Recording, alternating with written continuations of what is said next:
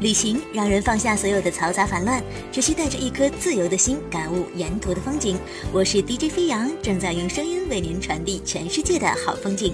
快来关注一生要去的一百个地方，耳朵也要吸氧哟！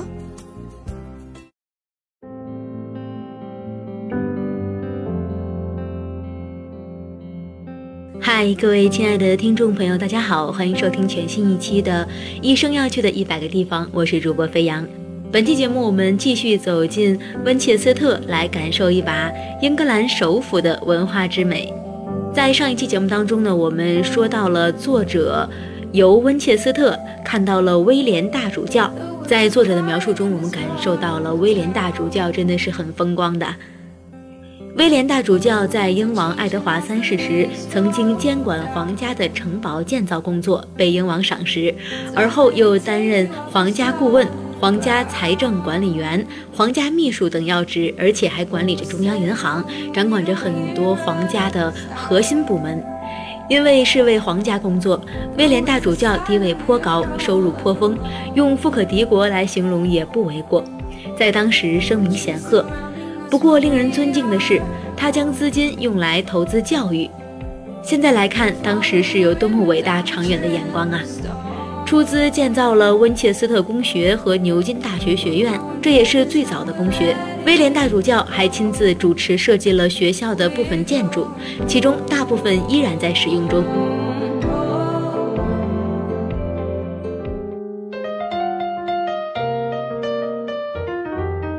最初，温切斯特公学只有七十名学者和两名教员，这些学生全部享受免费教育。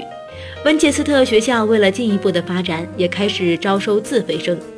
老奶奶打趣地说道：“自费生的学费当然很贵呀，不过那七十名学者怎么能免费呢？”学校至今保留了七十个学者名额，只不过今天即使是学者也要支付部分学费。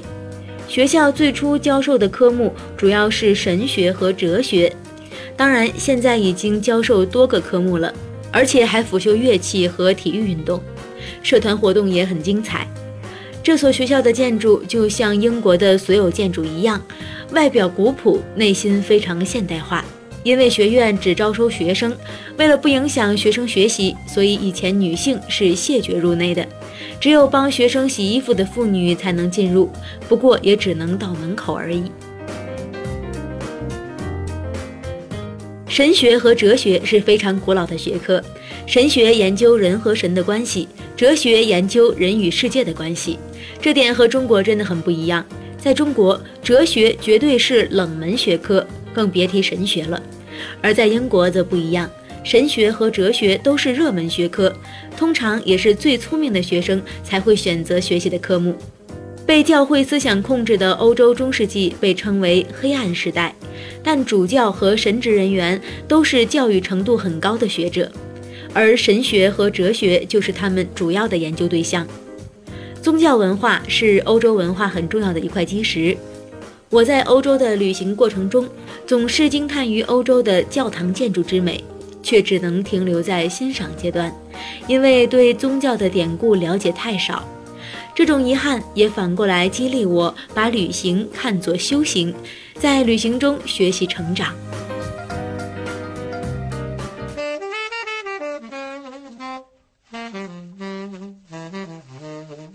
走过中庭，便是学院中的小教堂。小教堂的精致不亚于温切斯特大教堂。教堂的座椅可以折起，椅子内侧的图案每个都不一样。老奶奶告诉我们。教堂集会通常冗长、枯燥而无聊，尤其是必须要站着，不能打瞌睡。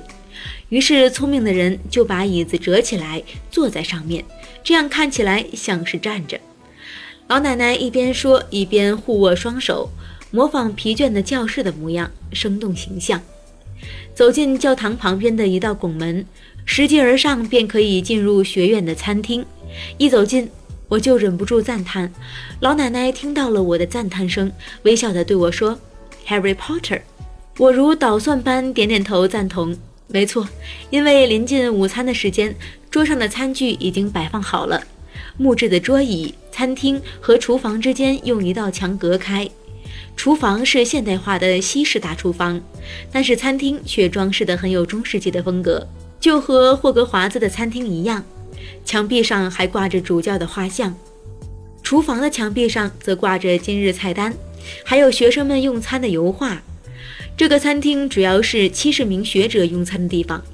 正当我们参观着，老奶奶不知从哪里掏出一块四四方方的小木板，跟我们讲起了学者用餐时的规矩。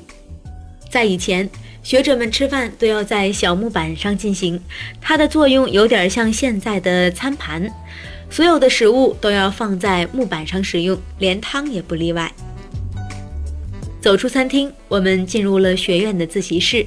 自习室并不大，一走近就看见一个大壁炉，壁炉架上放着一排排书。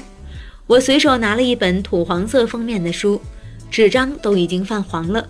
和中国现代汉语词典一样厚，一看书名，竟然是学院的学生手册。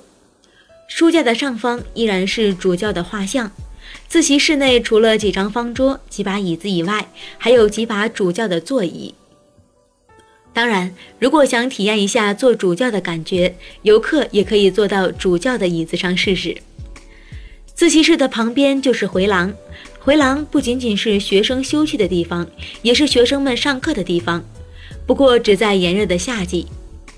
回廊里有一道有趣的拱门，拱门的上方有四个小石雕，石雕刻画的是个中世纪的人。在第一个石雕中，他刚吃完晚餐，正抚摸着肚子；第二个雕像显示他开始做梦了；第三个雕像刻画他做了个噩梦，表情狰狞，有怪物缠绕在他身上。第四个是梦醒，他发现原来是梦，虚惊一场。老奶奶笑着告诉我们，这组雕像叫做中世纪之梦。她告诉我们，晚饭不能吃得太饱哦。Thank you.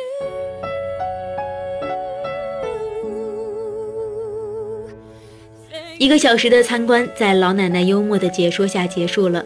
这次参观也让我对英国的教育有了另一些思考。其实，英国的中学教育是很严谨的，而且课业也很紧张。只不过，相比于中国，没有那么多练习题而已。英国对于教育的严谨，也是我在英国留学中体会最深的一点。比如，英国的论文写作，影响最后成绩的因素，不仅仅是话题的新颖性。更要结合结构、文法和学术写作规范，尤其是对学术写作规范的坚持到了近乎苛刻的地步。参考文献怎么写，脚注怎么标都不能出错。而最让我不习惯的是，论文每一句主观性的话都需要解释。很多在中国人眼里不需要用逻辑去解释就能理解的事，在英国人眼里就变成了没有逻辑关系。我经常收到老师的论文修改意见，就是在一句话后面写上 why，或者是 good idea，good structure，but explain more。其实这样做的目的是为了让文章清楚明白，让一个即使没有专业背景的人来读这篇文章，也能理解文章所要表达的意思。英国的严谨教育有时候甚至会表现出一些教条主义。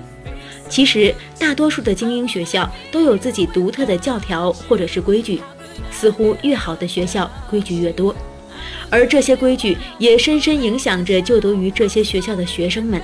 有些规矩在他们毕业后依然会在他们的生活中保留。